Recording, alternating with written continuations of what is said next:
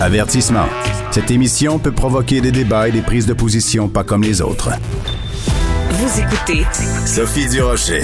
C'est un fait divers qui euh, ébranle en cette période de COVID-19. Une mère de famille de 49 ans qui a été poignardée par son fils de 23 ans à Montréal. Ça s'est passé dans la nuit de samedi à dimanche bien qu'on ne puisse pas évidemment commenter ce cas en particulier, c'est important quand même de réfléchir à ce genre euh, d'acte-là quand on passe à l'acte ultime. On va en parler avec Dr Gilles Chamberlain, qui est psychiatre à l'Institut Philippe Pinel de Montréal. Docteur Chamberlain, bonjour. Bonjour. Bien sûr, on vous demandera pas aujourd'hui, docteur Chamberlain, de commenter euh, en particulier ce cas-ci, mais euh, regardons ça de façon plus large.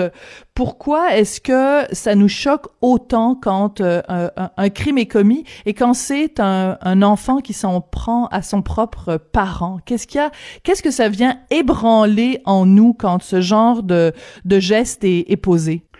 C'est sûr que c'est tout à fait contre nature. Euh, dans une situation comme celle-là où un parent héberge encore un enfant malgré qu'il aurait pu être d'âge d'être autonome et que cet enfant-là se retourne contre le parent qui l'a probablement aidé toute sa vie, euh, il va probablement attaquer la personne qui, qui l'a le plus aimé au monde. Donc c'est hmm. clair que c'est quelque chose qui va ébranler, c'est évident. C'est ça. Parce que quand on lit euh, que, par exemple, bon, parce que c'est important de le mentionner, vous, vous l'avez fait, dans ce cas-ci, euh, ils vivaient ensemble. Et on peut pas s'empêcher, docteur Chamberlain, euh, de penser que en cette période de pandémie où on est euh, à cause du couvre-feu, à cause du confinement, on se retrouve dans des situations où on se, où on est parfois 24 heures sur 24 avec nos proches. On a beau les aimer, vient un moment donné où ils nous tombent sur les nerfs. Bien sûr, on n'est pas tous dans une dans une pulsion euh, de commettre ce genre de geste, mais est-ce que ça peut, d'une certaine façon, expliquer que certaines personnes soient plus à bout que d'autres? Oui, ça, ça peut l'expliquer effectivement, mais dans ce cas-ci, je ne crois pas. Euh, ce cas-ci, même si une chance que ça reste un fait divers qui arrive pas souvent, ça ressemble à une situation classique qu'on voit malheureusement encore trop souvent et qu'on voyait avant la, la, la, période de confinement. Mm-hmm. euh, et, et d'après moi, ce qu'on voit, c'est la pointe de l'iceberg. Euh, des, des, des, jeunes adultes qui vont menacer leurs parents, qui vont les intimider, qui vont avoir des voies de fait sur leurs parents à cause de problèmes psychiatriques. Il y en a beaucoup, beaucoup plus qu'on pense. Euh, la question ici, c'est de savoir, est-ce que est-ce que les problèmes psychiatriques sont amenés par la consommation? Est-ce que la consommation est amenée par des problèmes psychiatriques ou c'est uniquement des problèmes psychiatriques?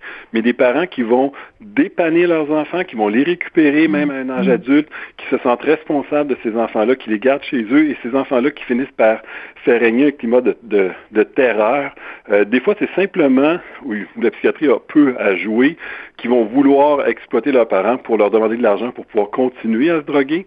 Euh, des fois, c'est carrément l'opposé. C'est des patients qui sont complètement dépassés par la psychose et les parents sont dépassés par la psychose et ne veulent pas les laisser à eux-mêmes puisqu'ils savent que ça, va être catastrophique puisqu'ils ont perdu leur autonomie. Alors, quel genre de message ça envoie quand il arrive ce genre euh, d'histoire-là?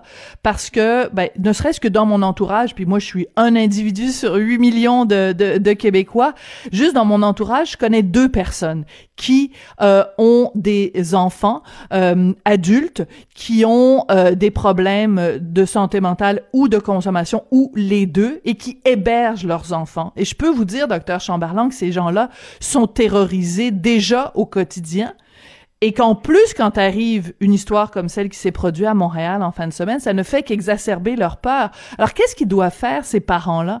Est-ce que la solution, c'est de mettre à la porte leur enfant qu'ils aiment et qu'ils veulent protéger? Je vais être dur, mais des fois, il faut que ça soit envisagé comme solution. Le problème, c'est que ça n'arrive pas du jour au lendemain comme ça. Il y a, un glissement qui se fait. Mm-hmm. Euh, il, y a, des lignes contrastes qu'on dit c'est inacceptable, qui sont franchies, qu'on accepte.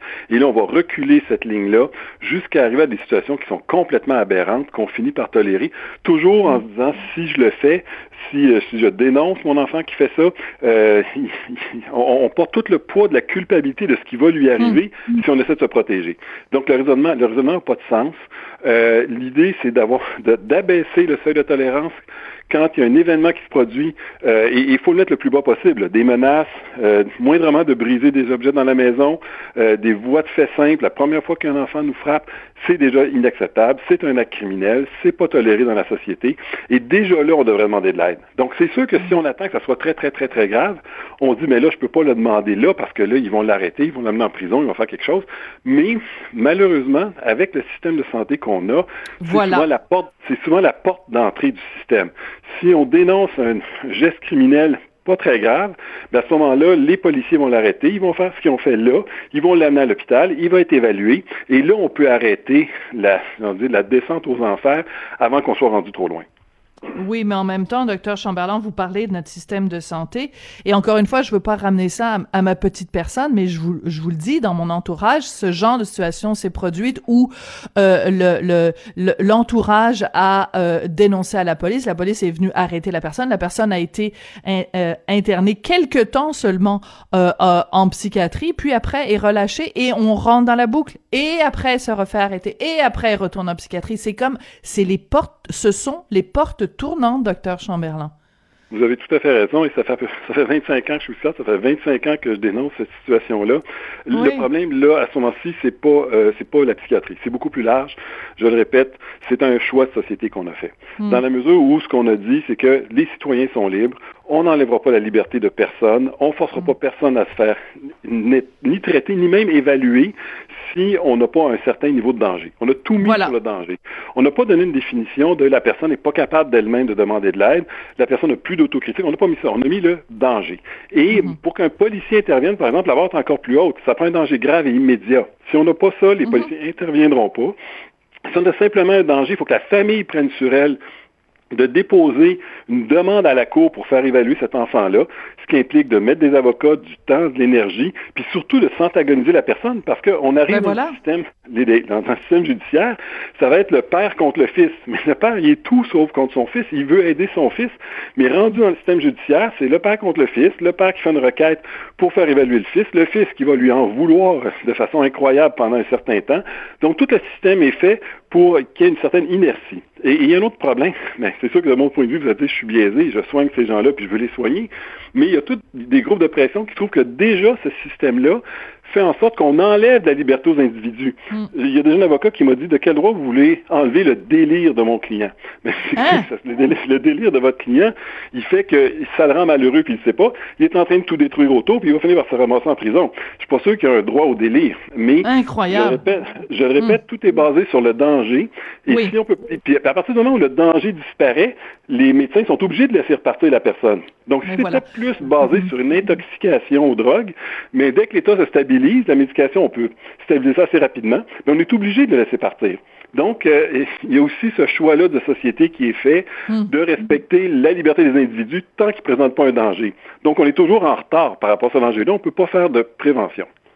Mais, mais c'est terrible parce que vous avez tout à fait raison de le mentionner, la notion de, de, de danger. Puis c'est important pour les gens qui nous écoutent, qui sont peut-être pas au fait comme comme vous vous l'êtes ou comme moi je peux l'être, simplement pour euh, le petit bout de l'orteil que j'ai que j'ai que j'ai trempé dans cette situation-là. C'est qu'il faut que la personne, euh, on ne peut pas intervenir tant que la personne n'est pas un danger pour elle-même ou pour les autres. Donc on se retrouve à dire à la famille ou aux proches tant que l'individu X euh, ne vous a pas frappé ou n'a pas euh, euh, vraiment menacé de se suicider ou menacé de bon, et on peut rien faire. Donc on se retrouve dans une situation terrible où on, tout le l'entourage le, est comme suspendu c'est on, on, on, place le, le, les, les, individus dans une situation absolument euh, invivable. On, ne prend pas compte jamais dans cette équation le poids psychologique sur l'entourage et les proches. Absolument. Et euh, il y, a deux variables même qui empirent ça. La, la première, c'est que des fois, le premier geste ça va être un geste très grave. Euh, c'est plate à dire, mais on attend, on attend, et il y a des, il y a des patients qui sont comme des bombes à retardement. Les, les parents les reconnaissent plus, ne communiquent plus avec leur, la, la, la, communication n'est plus possible.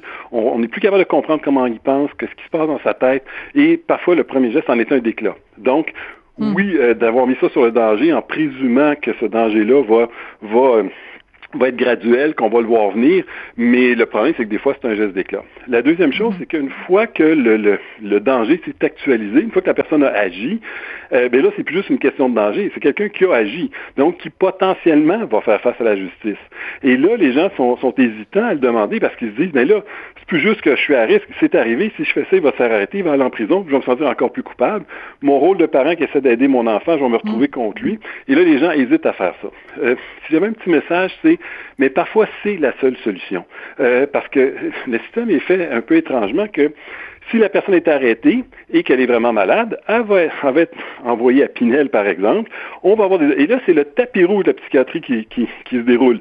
On va avoir les meilleurs professionnels pour l'évaluer, on va avoir les meilleurs traitements parce qu'il y a une plainte qui a été déposée, là, on va hmm. l'évaluer complètement. Et là, si on arrive à la conclusion que la personne est non responsable, bien, pendant un certain temps, la commission d'examen va avoir un lien pour dire, bien, vous prenez votre médication, puis si vous la prenez pas, bien, vous restez à l'hôpital jusqu'à temps que vous ne présentez plus de danger.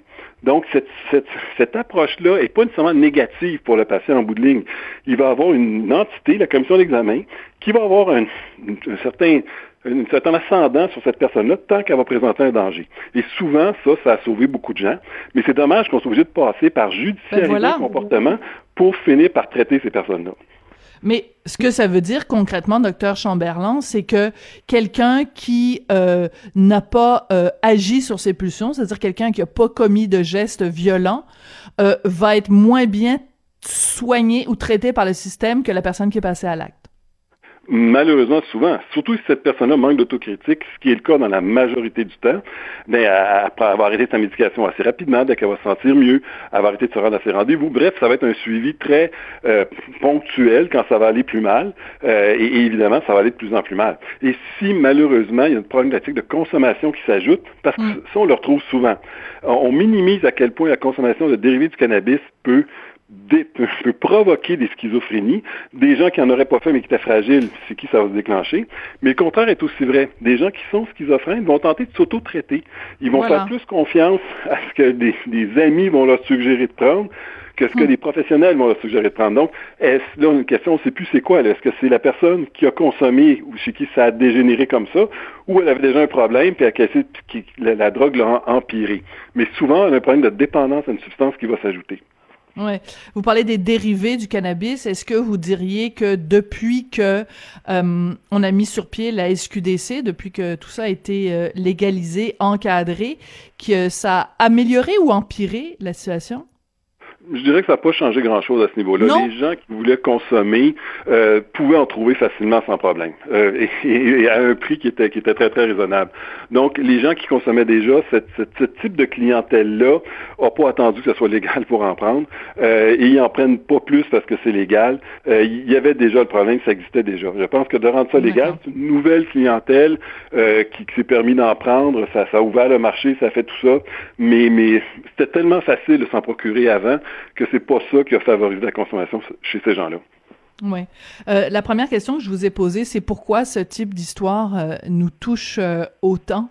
Et hum, vous avez répondu, bien sûr, mais je pense qu'il y a quelque chose de tellement fondamental au cœur de tout ça, c'est que ce dont on parle depuis le début de cette relation entre le parent et son enfant, c'est que l'amour qu'on porte à nos enfants, l'amour qu'on porte à nos proches, nous nous empêche, c'est l'amour qui nous empêche de prendre le téléphone puis d'appeler le 911, c'est l'amour qui nous empêche. On se dit on peut pas faire ça à quelqu'un qu'on aime et c'est ça ça aussi ça touche à quelque chose de très fondamental. Absolument. Plus, euh, des fois, un sentiment de culpabilité qui peut s'ajouter. J'ai sûrement fait quelque chose. Et malheureusement, ces personnes-là vont jouer sur le sentiment de culpabilité. Ben oui, des grands euh, manipulateurs, oui. et, tranquillement, pas vite, la peur va s'ajouter au tableau. Euh, quand euh, vous, euh, comme psychiatre, bon, j'imagine que chaque fois qu'il y a des, des, des, faits de société comme ça, j'ai appelé ça un fait divers parce que bon, c'est la catégorie journalistique, c'est comme ça qu'on appelle ça, mais ça n'a rien d'anodin évidemment pour les gens euh, qui sont touchés. Mais quand vous vous voyez ce genre d'événements qui se produisent, le, le, professionnel en vous, c'est quoi la, la première réflexion qui lui vient à l'esprit? Est-ce que est-ce qu'à un moment donné, docteur Chamberlain, vous devenez immunisé contre ça? Est-ce que vous créez une carapace ou ça vous atteint encore à chaque fois? Oh non, ça, ça atteint encore à chaque fois, ça, ça, ça soulève toutes sortes de, de réflexions. Euh, ça soulève une réflexion très concrète là, de l'expert qui, qui va, qui pourrait avoir évalué ce cas-là et de, de départager est-ce que c'est la drogue plus que la maladie, la maladie ou la maladie plus que la drogue.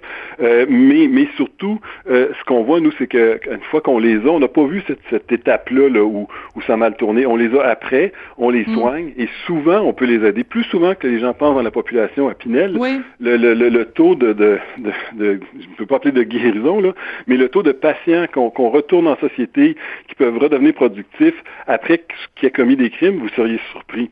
Euh, c'est comme vous dites, il y a un phénomène de porte tournante, mais une fois qu'ils sont mm. bien encadrés, euh, et, là, en rétrospective, nous, on se dit, mon Dieu, on aurait pu éviter ça. Et c'est ça le problème. Mais c'est pas si simple. Je lance pas la pierre à personne. On a les lois qu'on a, on veut protéger les libertés, c'est des choix de société. Mais en rétrospective, on dit s'il y avait eu le traitement approprié à ce moment-là, on aurait pu éviter ça.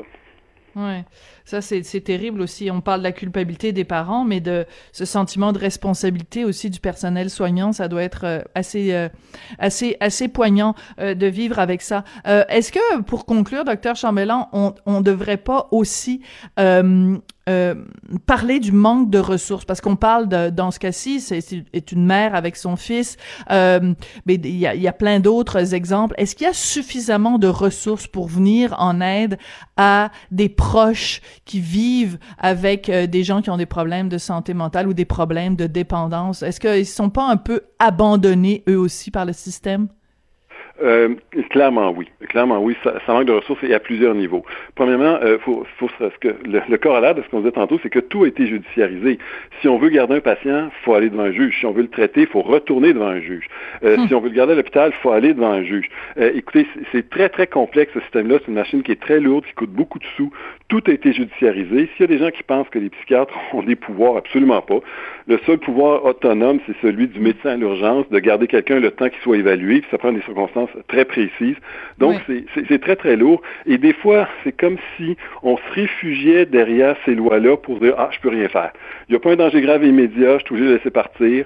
Euh, fait que ça, les urgences sont débordées, il y a une pression pour les lits, on manque de place. Fait que des fois, c'est comme si on se réfugiait en arrière de la loi en disant, je peux pas, légalement, je peux pas, mais je suis obligé de donner congé, mais mais c'est trop facile, là. C'est comme si la loi servait à pas donner des services à une catégorie de patients qui, mm s'ils pouvaient le demander en réalisant quel point ils en ont besoin, ils n'hésiteraient pas à le demander. Fait qu'on sert un peu d'un manque d'autocritique de ces gens-là, de leur incapacité à réaliser qu'ils ont besoin de soins pour dire, il n'en veut pas, ben, on va donner congé. Ouais. Ben écoutez, ça a été très euh, intéressant. Encore une fois, on, on, on se penche euh, sur cette histoire qui est survenue en fin de semaine pour réfléchir plus globalement à, à, à comment on réagit euh, comme comme société. Mais c'est une histoire ex, extrêmement triste. Donc, condoléances évidemment à tous les proches et la famille de cette mère de famille de 49 ans qui a été poignardée par son fils de 23 ans à Montréal dans la nuit de samedi à dimanche. Docteur Chamberlain, je sais que vous êtes très occupé. C'est très apprécié que vous ayez pris le temps de venir nous parler aujourd'hui. Ça fait plaisir. À la prochaine. Merci beaucoup, docteur Chamberlain, donc, qui est psychiatre à l'Institut Philippe Pinel de Montréal.